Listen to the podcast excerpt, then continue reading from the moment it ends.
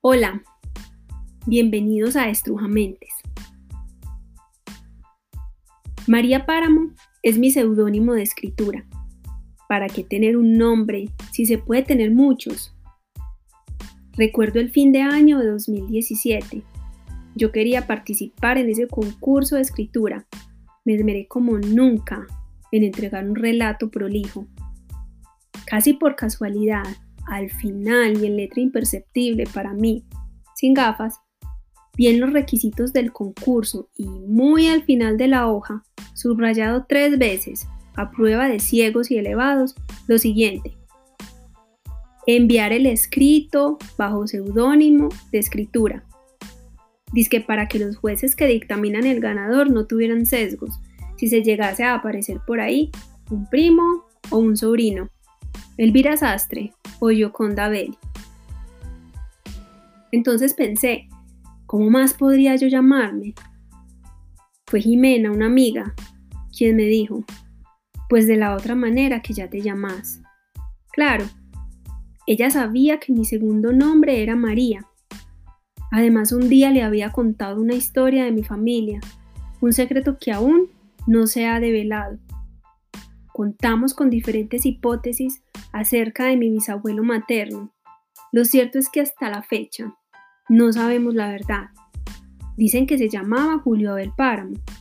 Dicen que después se llamó Julio Abel Hernández.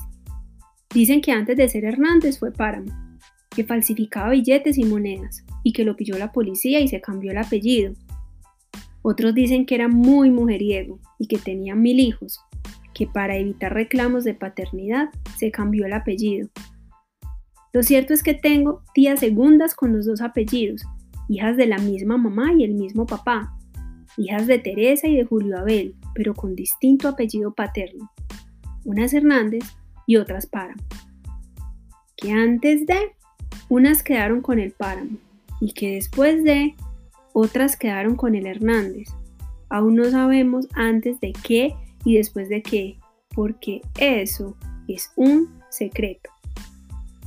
Mi abuelo ya se murió. Si hubiera sabido esto antes, yo misma lo hubiera entrevistado. Mi abuelo fue de los hijos menores. Su apellido, Hernández. El de mi mamá también. Y el mío también desde el primer día que supe ese secreto, ¿cómo podía llamarme de otra manera, sino juntando el páramo y el Hernández?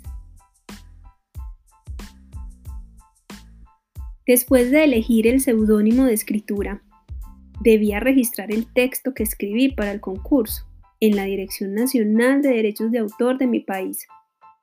Entonces, de manera muy ingenua, lo intenté registrar bajo el seudónimo de María Páramo. Pero más me demoré en escribir el nombre que ellos en devolverme el trámite, pues al ver mi cédula escaneada, observaron que mi nombre legal era otro. Le recomendamos, señorita, que si se quiere llamar de otra manera, vaya y lo registre formalmente y después vuelve. Esa fue la respuesta. El concurso pasó y no envié ningún relato pero a mí lo del páramo me quedó sonando. Recorrí las notarías de Medellín habidas y por haber, explicándole al notario que dice para que los jueces de un concurso de escritura que dictaminan el ganador no tuvieran sesgos, si se llegase a aparecer por ahí un primo o un sobrino, Elvira Sastre o Yoconda Belli, pero todos me miraban como se mira un paciente de un hospital mental. Como el mundo es un pañuelo y a veces buscamos lejos lo que tenemos cerca, caminando un día cualquiera llegué a la notaría del retiro. Cuando entré por primera vez a esa oficina, vi el lugar lleno de cuadros, arte y óleo, e intuí que ese señor me podía ayudar. Claro, después de emparentarme con Pedro Páramo de Juan Rulfo, pero yo le dije, no, no, no, señor, por ahí no va la cosa, así que le conté toda la historia, la que yo me sé. Finalmente me dijo, yo no sé hacer ese trámite que usted me pide, pero lo voy a hacer. Nadie jamás vino con una solicitud similar. Vaya e investigue qué exactamente debe decir el documento de registro que yo mismo se lo firmo. A los ocho días volví a la notaría con un documento que parecía una colcha de retazos. Un pedacito de aquí, un pedacito de allá, un pedacito de Google y otro de Wikipedia, pero nada legal o normal que haya podido encontrar para tal fin. Cuando el notario me vio, me dijo, ¿por qué se demoró tanto o quedé tan emocionado ese día que me conseguí el formato con un colega de Bogotá? Así fue como el 24 de noviembre de 2017 nació María Páramo. Reza el documento que a partir de esa fecha y para siempre, yo me seguiría llamando como ya me llamaba y además me llamaría como decidí llamarme. ¿Para qué tener un nombre si se puede tener muchos? Y que podía utilizar cualquier nombre o los dos en todo acto público o privado, con el fin de fijar mi identidad personal, según lo sugiere la Constitución. Después de firmar la escritura pública, que luego fue adjuntada en mi registro de nacimiento como anexo, salí a celebrar el bautizo de María a punta de café en el kiosco de la plaza. Después, más tarde, caí en cuenta de que no estaba naciendo, solo estaba recordando otra cosa que también yo era. Hasta ahora les conté sobre una de las veces, sobre todas las veces que soy muchos.